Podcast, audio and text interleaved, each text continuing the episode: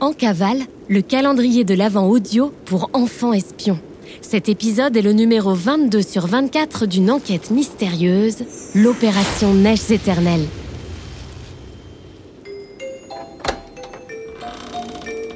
En cavale, le podcast d'enquête mystérieuse pour enfants espions. C'est top secret. On est en cavale. On mène l'enquête.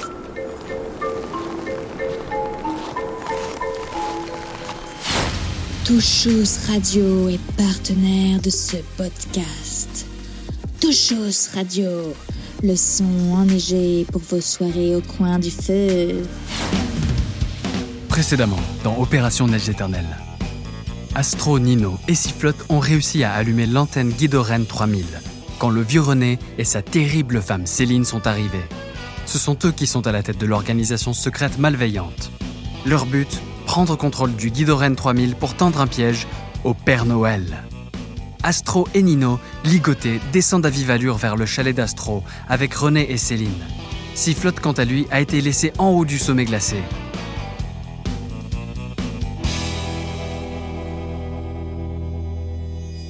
« 22 décembre, 7h04. Réveille-toi, petite marmotte. J'ai fait du café, bien corsé. Sifflotte a la tête lourde et n'arrive pas à ouvrir les paupières. Allongé sur une étoffe de velours, tout son corps est engourdi et chaque micro-geste lui coûte énormément. Ah, tu te réveilles enfin. Je suis bien content d'être allé voir ce que vous fichiez là-haut. Je t'ai retrouvé in extremis avant que tu sois tout gelé. Depuis quand tu parles sans bracelet, toi? Hygiène m'en a fait envoyer un. Tiens, mange ça et raconte-moi ce qui s'est passé. Où sont les enfants? Sifflotte s'assoit doucement sur le canapé. Sa tête tourne et il voit des petites étoiles, mais il s'accroche à sa tasse de café pour se souvenir. On, on, on s'est fait rouler, Roger On a été suivis depuis le début et on a même sympathisé avec le vieux René. Sa femme, cette folle dingue de Céline, lui en veut à lui Lui Lui? Oh oh oh Lui? Lui, lui? Ah Bon alors, c'est quoi le plan? T'es une marmotte espionne accompagnée d'un dahu qui parle. Je ne vois pas comment les choses ne pourraient pas s'améliorer.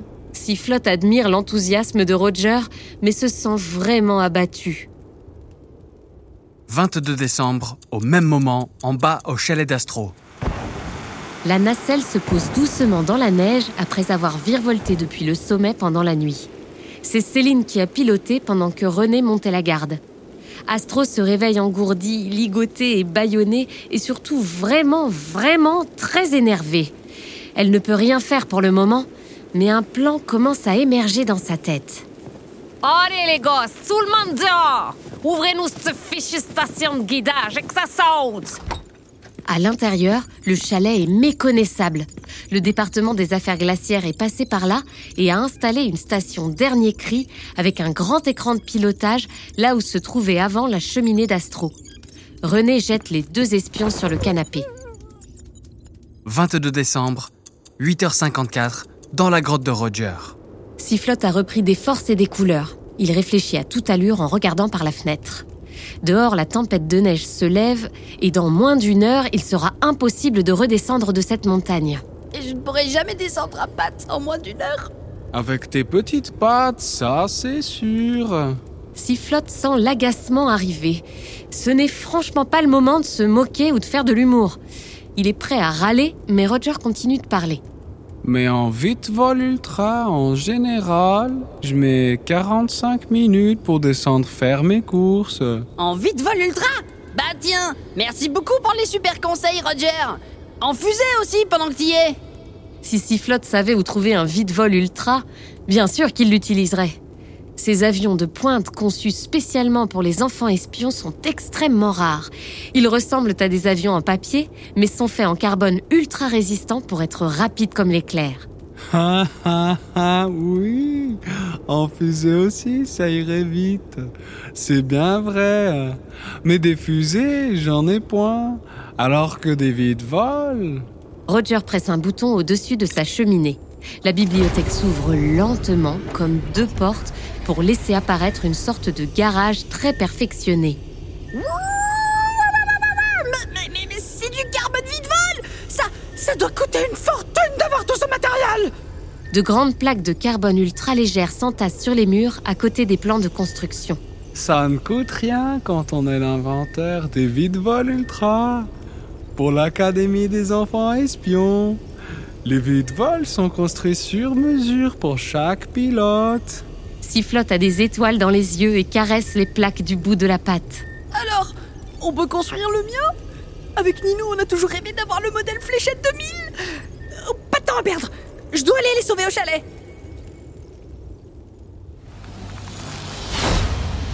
Le Fléchette 2000, ça vous dit quelque chose? C'est un des modèles d'avion Vitevol Ultra. Regardez dans le carnet de Nino. Il avait déjà découpé les plans en vue de s'en construire un pour lui un jour. Avec une feuille de papier et les instructions associées, construisez vous aussi un Fléchette 2000. Lorsque votre Fléchette 2000 sera bien montée, Sifflotte recevra un signal pour décoller. Et n'oubliez pas de mettre votre roue du temps à la bonne date. Bon courage et à demain pour la suite de l'enquête.